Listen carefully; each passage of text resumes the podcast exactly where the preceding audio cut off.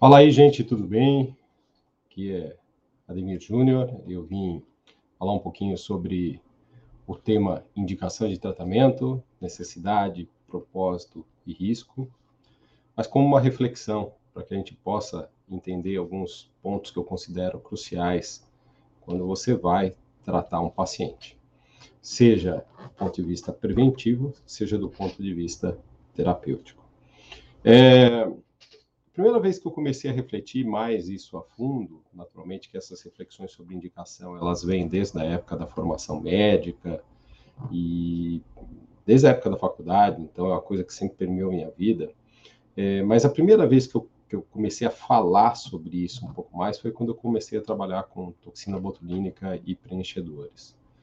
As pessoas, quando lá no comecinho da minha carreira, 97, 98, 99, desculpa, 97 não, 98, 99, 2000, 2001, 2002, as pessoas tinham uma, uma, uma, uma imagem um pouco distorcida daquilo que era a função de um botox, daquilo que era a função de um preenchimento, e naturalmente que isso se isso acontece até os dias de hoje, né? Às vezes a gente vê na mídia alguns comentários, ah, fulano fez um botox, ficou errado, ficou esquisito às vezes não fez botox, fez um enchimento, fez uma volumização, ou seja lá o que for. Mas uh, a gente sabe que existem algumas é, indicações específicas. O, o botox ele, ele é usado para um tipo de problema, que são aqueles relacionados ao movimento da musculatura da área onde está sendo tratada, da mímica facial. O preenchedor ele vai ocupar um espaço debaixo da pele para que você possa, de repente, deixar mais superficial uma ruguinha que o paciente tem e o volumizador vai mudar a estrutura facial para dar um pouco mais de simetria, para dar um pouco mais de uh, volume para esse rosto que está perdendo volume e está mostrando sinais de cansaço, sinais de envelhecimento. Uh, cada um desses procedimentos tem seus devidos produtos e suas devidas indicações. E eu posso, por exemplo, usar o Botox como um preventivo da formação das rugas, que são as rugas que são tratadas, por exemplo, com os preenchedores. Só citando um exemplo para que a gente possa trabalhar essa temática de indicação é, até um pouquinho fora da questão da, da queda capilar. É, tem muita gente que tem me perguntado sobre a questão que diz respeito ao uso de medicamentos em si, tratamento da calvície. E aí, quando eu penso em medicamentos, eu posso estar pensando em principais medicamentos aí, finasterida, minoxidil e assim por diante, uh, sem entrar muito no mérito, mas vamos pensar dentro de um contexto de, de prevenção da calvície. Né? E se eu tivesse que, se eu tivesse uma criança cuja família cuja família, né, os pais, né, ou a família do pai, a família da mãe, né, tivesse propensão à calvície, isso fosse uma coisa muito clara, é... ainda que essa criança tivesse 13 anos e ela começasse a apresentar sinais de uma alopecia androgenética, eu hesitaria muito em prescrever, por exemplo, a finasterida, que é uma medicação que atua numa enzima conversora de hormônio. Né? Então, de certa maneira, eu não vejo esse uso da finasterida com segurança em criança, assim como eu vejo em adulto. Adolescente também, eu evito bastante, eu tento tratar por outros caminhos. É, é importante a gente esperar a maturação biológica, a maturação corporal, para que a gente possa fazer esse tipo de atuação.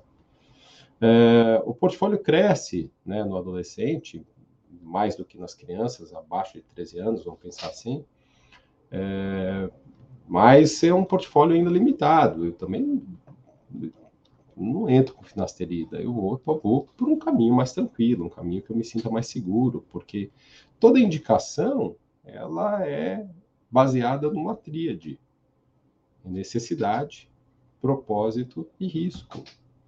Então, é claro que é, é, nesse, é necessário tratar? É.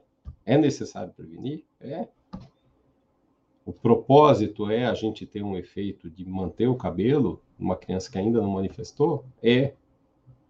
Mas eu tenho que escolher de acordo com o risco. Quanto menor o risco, da medicação, ou quanto mais segurança eu tiver que aquela medicação não vai fazer mal para uma criança, bacana. Quanto mais segurança eu tiver em tratar um adolescente, bacana. Agora, no adulto, eu tenho uma liberdade maior de flexibilizar os tratamentos. Ainda assim, eu preciso avaliar necessidade, propósito e risco. Então, esse é um ponto que a gente precisa avaliar sempre, né?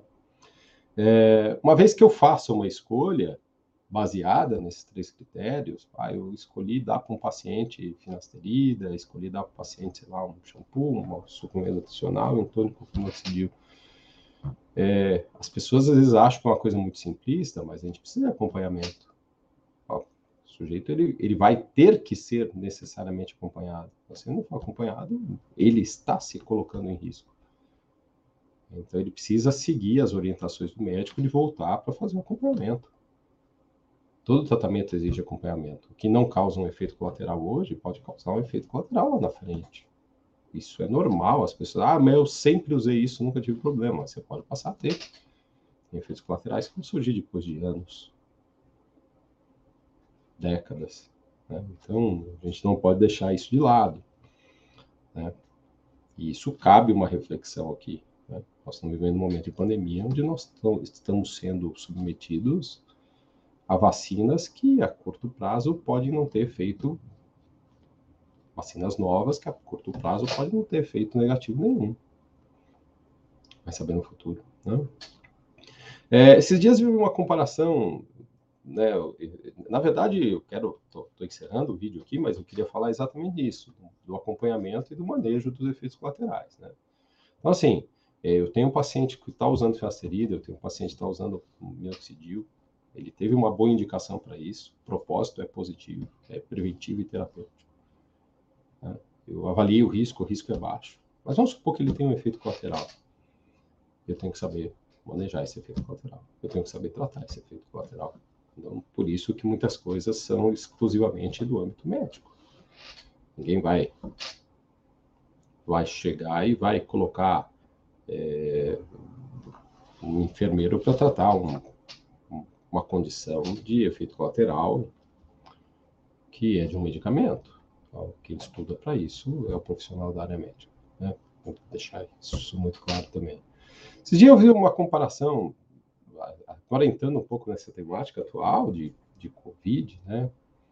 Eu tenho assistido muitas coisas, lido muitas coisas, ando num dilema, que é essa questão vacinar ou não vacinar crianças, porque eu sou pai de duas, uma adolescente e uma criança, e, e, eu vi um comentário besta na internet dizendo, ah, quando a, a empresa X lançou o Viagra, ninguém foi olhar na bula sobre os efeitos colaterais.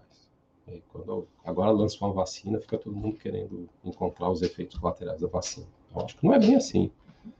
As vacinas elas foram criadas em tempo recorde, a gente não tem tempo para fazer o acompanhamento. A gente não teve tempo para fazer o acompanhamento devido aos efeitos colaterais. Esses dias eu li um artigo do New England Journal of Medicine dizendo que a amostra que foi estudada, o artigo foi, foi publicado digitalmente em novembro de 2021, a amostra de crianças que foi publicada, os riscos foram baixos. Porém, uma das limitações do estudo é não saber os riscos nesse grupo de crianças e que supostamente isso não seria um problema, porque esse estudo vai durar dois anos e daqui a dois anos nós vamos ter as devidas respostas. Como é que eu, Ademir, me sinto seguro para submeter um filho a uma situação como essa? Né? O Viagra passou por todas as fases de estudo. Mas mesmo medicações que passam todas, todas as partes de estudos, tinha, houve uma medicação, inclusive foi aprovada pelo FDA, que é o Vioxx, que era um inibidor da é, enzima ciclooxigenase, é um anti-inflamatório, ele foi tirado do mercado, porque, mesmo tendo lançado com todas as fases de estudo, esse produto acabou dentro de algumas conjunções, né, associado a algumas questões dos pacientes, levando a muito caso de óbito. Então, tudo precisa ter uma boa indicação, tudo precisa ter um bom propósito e tudo precisa ter uma avaliação de risco. pensem sempre nisso. A vida é uma só, a saúde é uma só, a gente tem que saber lidar com a indicação, seja ela preventiva, seja ela terapêutica. A gente precisa saber lidar com a escolha que a gente vai ter, em quais circunstâncias a gente vai escolher determinados tratamentos para os nossos pacientes. A gente precisa saber quais são os riscos da indicação e como nós vamos administrar esses riscos, caso eles aconteçam. A tricologia, ela é uma ciência médica, é uma ciência de saúde, na verdade, mas com uma, uma atuação médica bastante significativa. E a gente não pode prezar pela, uh, por ser irresponsável com a saúde dos nossos pacientes. É, eu tenho visto aí muita gente é, assim se sentindo muito desconfortável com o uso dos inibidores de enzima 5-alfa-redutase por conta de efeitos colaterais, que a gente sabe que eventualmente podem acontecer. Tenho meus questionamentos de quantos por cento disso é real e quantos por cento disso é placebo, mas é uma coisa que não importa, uma vez que o paciente teve, eu não vou ficar discutindo com ele, ou ficar fazendo análise se o efeito dele é placebo ou se é um efeito colateral, de fato, porque isso acaba sendo difícil de identificar. Mas eu sou obrigado a retirar a medicação e a tratar. E mudar a minha forma de tratamento. O manejo de risco também envolve você saber qual é o caminho que você vai seguir para tratar aquele paciente na medida que você não tem outro caminho a seguir.